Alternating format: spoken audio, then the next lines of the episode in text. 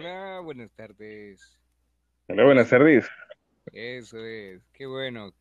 Bueno, hoy sí, vamos a ver, iniciamos de nuevo, ya sabes ahí por dónde va el, el- asunto, así que déjame que, que busque aquí eh, un versículo, específicamente no, no recuerdo bien, lo, lo parafrasaría, no sé cómo se pronuncia, pero bueno, voy a buscar aquí el, el de Eclesiastés.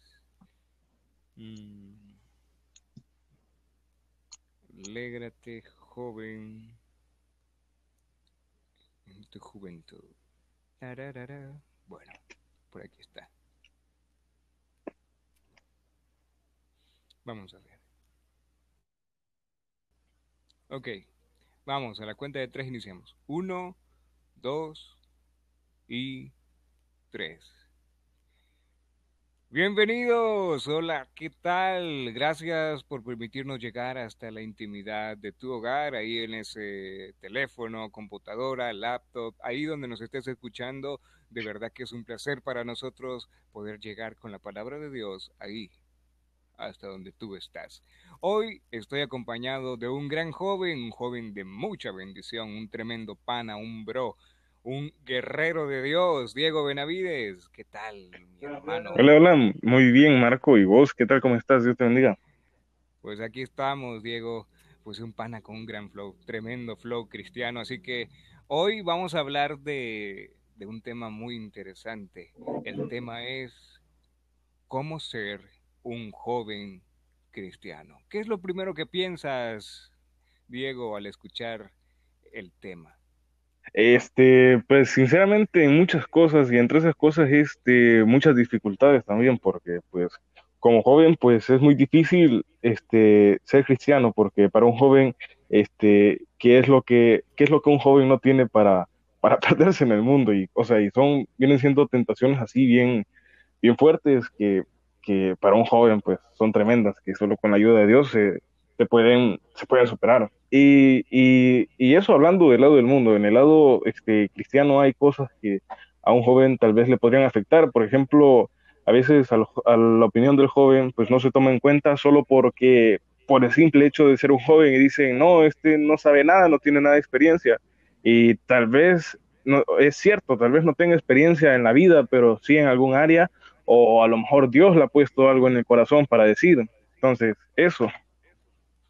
La verdad es que es un tema muy interesante y amplio que nos recuerda que nosotros tenemos un deber y no es que a cierta edad ya comenzamos a ser o a realizarnos como cristianos. Independientemente eh, si nacimos o no nacimos en el Evangelio, a la edad que tengamos, si tenemos 12 años, 13, 14, 15, 16, 17, 18 años, eso no significa que porque seamos jóvenes no tenemos que comportarnos como cristianos o que la juventud nos saca del marco bíblico de Dios. Es más, la juventud está dentro del marco bíblico de Dios. Yo quiero leer lo que dice el libro de Eclesiastés, capítulo 11, versículo 9, que dice, Alégrate joven en tu juventud y tome placer tu corazón en los días de tu adolescencia y anda en los caminos de tu corazón y en la vista de tus ojos, pero que sabe, sabe que sobre todas estas cosas te juzgará Dios. Quita pues de tu corazón el enojo y aparta de tu carne el mal, porque la adolescencia y la juventud son vanidad. Aquí hay en estos tres, perdón, en estos dos versículos hay un enorme mensaje para la vida del joven, para la vida de la joven. ¿Por qué? Porque nosotros estamos constantemente siendo llenados de mensajes que nos dicen qué no hacer, pero no te has puesto a pensar en que si hay mensajes en las iglesias que les digan a los jóvenes qué es lo que deben de hacer. Oh, este, no, pues no, no he escuchado algún mensaje como que diga este, como te diga, qué es lo que sí puedes hacer. Y eso es algo muy importante porque si ya sabemos qué es lo que no tenemos que hacer, entonces, ¿de qué manera podemos disfrutar nuestra juventud dentro del marco bíblico de la palabra de Dios? Primero, lo que dice el proverbista es que nos alegremos. Alégrate, joven, en tu juventud. Esta palabra alegrarse se puede comparar con el gozo, se puede comparar con el regocijo de estar en Dios. Lo primero que debe de ilusionarnos, de alegrarnos, es estar en Dios. El hecho de poder estar en el amor de Dios es algo que debe de impactar nuestros corazones, es algo que nos debe de dar un, una esperanza viva que el apóstol Pablo dice que esta esperanza no avergüenza. Y fíjate que con respecto al gozo, yo siempre tengo en mi mente las palabras del apóstol Pablo en el libro de Filipenses, en donde él le hace referencia a la iglesia de ese entonces por medio de la carta a los filipenses, de que se regocijen y que estén gozosos siempre.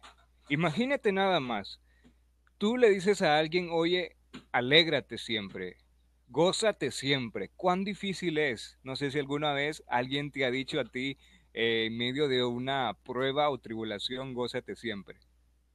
Eh, mm, no, no, no. Este, no, la verdad es que, es que no, que yo recuerde no. Pero imagínate nada más que estás en una, en una tribulación y tú estás padeciendo por algo muy difícil y de repente una persona, en vez de decirte, Diego, este, eh, está bien, no te preocupes, va a pasar, te diga, Diego, gózate. Imagínate qué difícil es, como humanos probablemente nosotros diríamos, este no sabe qué es lo que está diciendo, porque no sabe qué es lo que yo estoy pasando. Y en la juventud existe ese mensaje o ese pensamiento. Nadie más sabe por lo que yo estoy pasando. Siempre la mayoría de jóvenes tenemos ese concepto de que nadie puede llegar a comprender los problemas que nosotros tenemos. Pero mira lo que, el, lo que es el contexto en el que el apóstol Pablo les decía a los filipenses que se gozaran en el Señor siempre. El apóstol Pablo estaba en la cárcel cuando le dijo eso a los filipenses.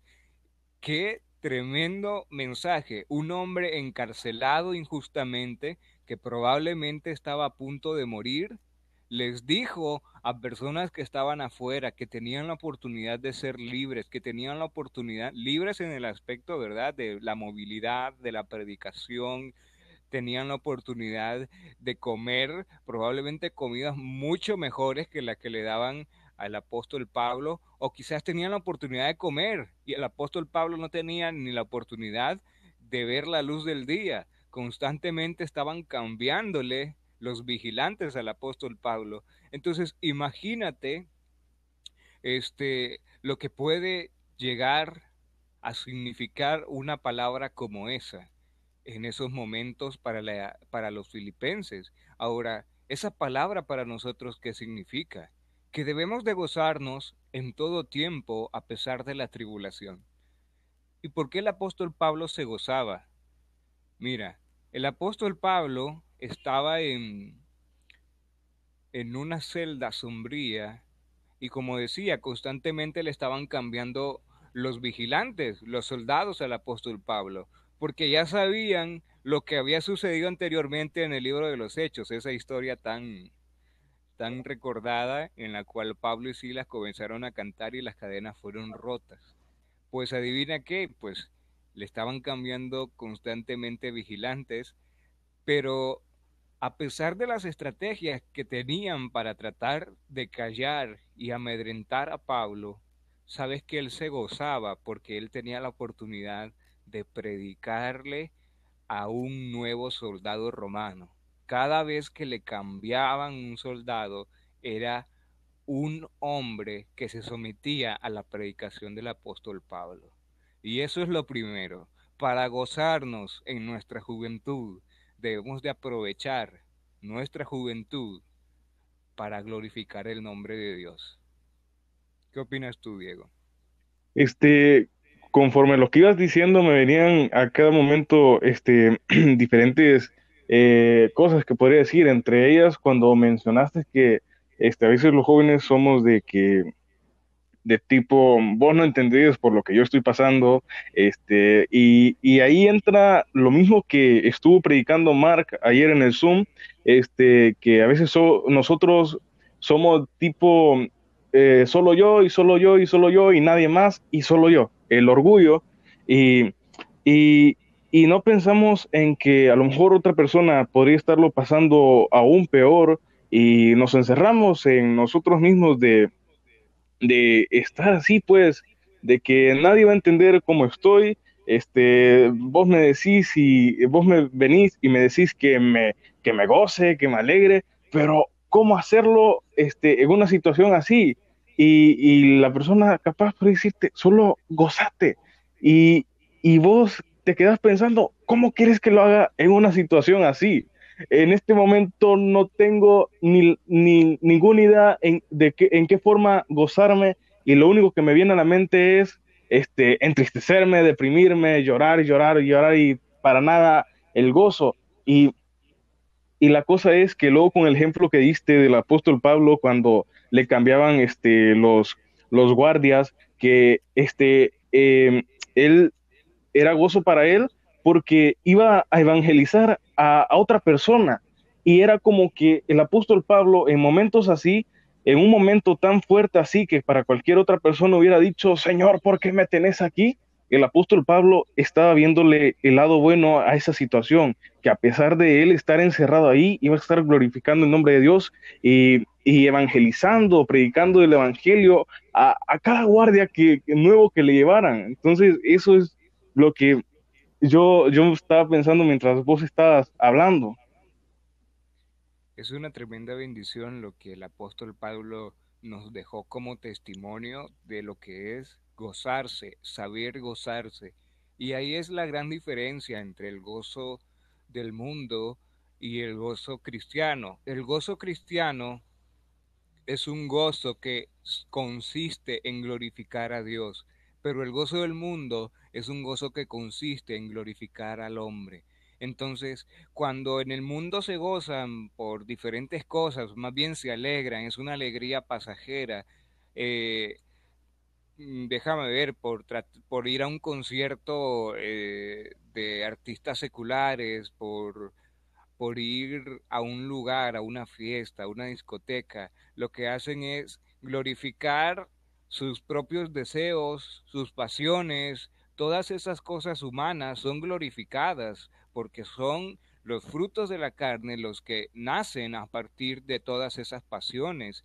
La fornicación, la idolatría, cuando pones a Dios por debajo de, de todos esos intereses, entonces es ahí cuando se ve el gozo del mundo. Pero cuando experimentarás de verdad el gozo de Dios, cuando lo glorifiques, cuando lo que tú hagas tenga a Dios como el propósito de recibir toda la gloria y toda la honra. Y eso es lo que el apóstol Pablo hacía. De lo que él hacía era para glorificar el nombre de Dios. Todo lo que él hacía tenía ese gran propósito. Nosotros sabemos que nuestro rol es predicar, es representar a Cristo y a partir de esas dos cosas formar una armonía en la sociedad. Pero todo eso está enmarcado para glorificar el nombre de Dios. ¿Qué te parece si pasamos al siguiente punto? Ya sabemos que para alegrarnos en nuestra juventud tenemos que estar gozosos. Gózate, gózate, ¿cómo? Glorificando a Dios con todo lo que haces. Y luego continúa diciendo, y tome placer tu corazón en los días de tu adolescencia. Mira, algo que he visto, y no sé si tú lo has visto, es que muchos han enmarcado la adolescencia como una etapa más que privilegiada, llena de pruebas por todos lados. No sé si tú lo has visto. Eh, sí, sí, la verdad es que sí, en todos todos lados, porque este, como joven es, es eh, bueno, mayormente pues los adultos es que dicen, este, aprovechar tu juventud porque es la mejor etapa para, para pues hacer diferentes cosas, pero, pero también está ese otro lado que vos dijiste donde, donde es una etapa muy peligrosa por, por ejemplo, digamos, por las amistades que puedes llegar a tener en, en, donde vos podés estudiar o en cualquier lugar, diferentes tipos de influencias, así como buenas, malas, y creo que podría decir que aún son más las influencias malas, este, porque en mi caso, por ejemplo, he, tenido, he conocido bastantes personas que, eh, bastantes jóvenes, amigos, este, conocidos, que hacen cosas que, que pues están muy mal y, y, y así pues.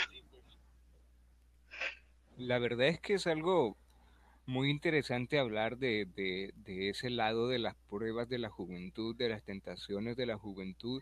Y el proverbista lo que decía es, a pesar de las pruebas, tome placer tu corazón. Los adultos dicen disfruta y los jóvenes decimos estoy pasando por diferentes pruebas.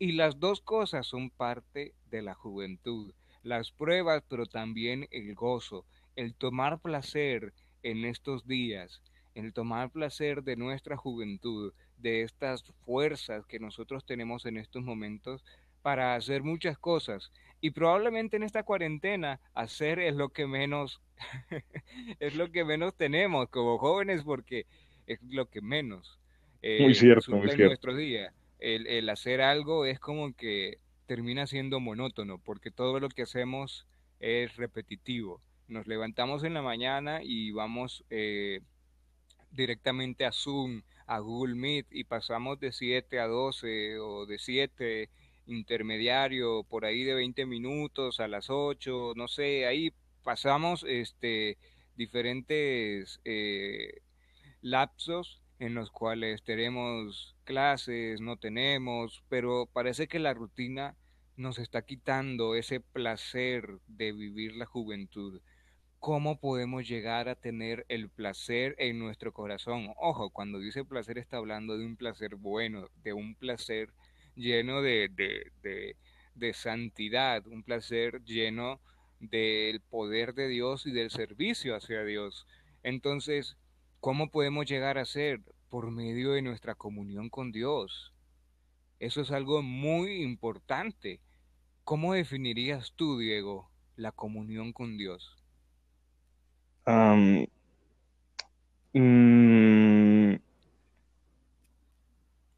eh, hablar constantemente con Él, este, orar, leer la Biblia y, y Él, pues, te va a ir poniendo, te a ir poniendo voz en el corazón, pues, este, lo que debes de ir haciendo. Sinceramente, no podría darte como que una mejor respuesta. Creo que, creo que eso es lo mejor que, que podría decirte.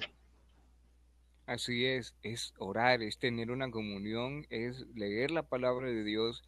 Tener una comunión con Dios es abrazarlo a Él, hablar con Él, platicar con Él constantemente, pero eso sería imposible sin su palabra, sin la alabanza y sin la oración. Totalmente de acuerdo contigo, Diego, es algo importante mantener esa oración, esa lectura de la palabra entonces nuestro corazón tomará placer porque a veces nosotros decimos, por medio de la cuarentena es bien difícil llegar a conocer a nuevas personas. O por medio de la cuarentena, eh, los jóvenes que están clamando por, por una sierva, por una idónea, dicen, es imposible lograr conocer a una muchacha por medio de, eh, WhatsApp o por medio de estas aplicaciones si es que ahora tengo que organizar las citas por Zoom, dicen otros, y, y, como que esto de, de, la pandemia ha llegado a impactar bastante, ¿verdad?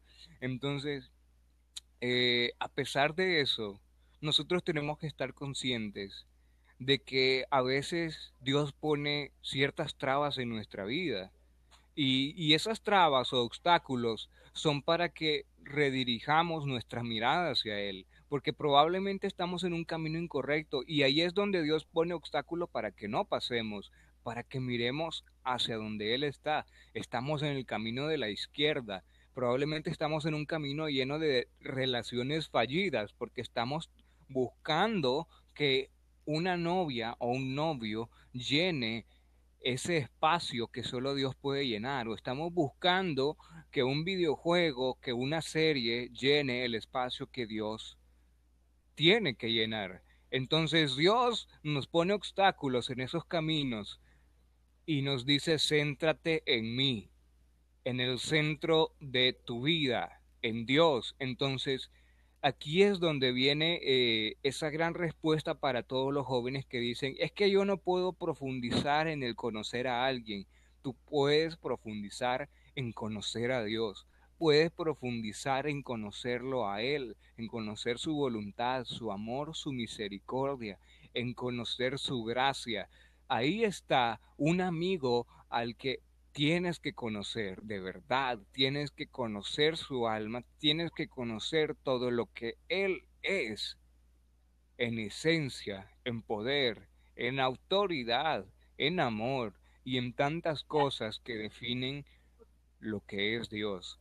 Por eso, ¿te parece, Diego, si concluimos por el momento con, esta, con este podcast de cómo ser un joven cristiano? Este es el primer tema, ¿ok? de este podcast Hablemos Evangelio. Este es nuestro primer tema. Nuestro primer tema, cómo ser un joven cristiano. Así que continuamos. Dentro de algunos días vamos a volver a subir por ahí el siguiente podcast para continuar con esta serie titulada Cómo ser un joven cristiano. Ha sido un placer tenerte, Diego. Vamos a estar en las siguientes ocasiones como dicen en mi iglesia, hasta que Cristo venga. Así que despídenos, por favor, Diego, con una pequeña oración. Bueno, bueno, sí, sí. Este, bueno, primeramente, bueno, Señor, gracias por tu amor, gracias por tu misericordia, gracias por la oportunidad que me diste, que me diste con Marco, Señor, de poder hacer por primera vez un podcast, Señor que conforme vaya pasando el tiempo y los podcasts, lo vamos a ir haciendo mejor, o bueno, en mi caso, hacerlo mejor, Señor. Muchas gracias, Señor, por esta oportunidad. Bendice a todos los oyentes, Señor, que pues eh, vayan a oír este podcast, Señor, y bendice a Marco grande y abundantemente, Señor. En el nombre de Jesús, Señor. Amén y amén. Amén. Gloria al Señor. Oramos a Dios para que tu vida sea bendecida, tú que nos estás escuchando. Recuerda, busca a Dios en todo tiempo porque Él está con sus brazos abiertos. Nos despedimos y muchas gracias. Ok. Y corte. Ma, disculpame, pero es que, disculpame que no lo he hecho tan bien. No, no te preocupes, o sea, lo hiciste muy bien, excelente, excelente. Ya tenemos este, una, una muestra de cómo estaría formado el podcast. Aquí lo que lo único que hace falta pues es eh, para el próximo llenarlo un poco más. Ya estamos sabidos del tema, así que podemos investigar un poco más y ya vamos a traer más que decir, más bendición, más palabra. Así que no te preocupes, si esto es algo nuevo para mí, esto es algo nuevo para ti, si es que esto es algo que Dios ha puesto en nuestros corazones y si Dios lo ha puesto, entonces Él nos va a respaldar para hacer las cosas de la mejor manera. Así que eh, dale ahí, no sé qué opciones te da, pero dale ahí en guardar. por el momento solo me da finalizar grabación. Mm, dale, dale ahí entonces, finalizar grabación.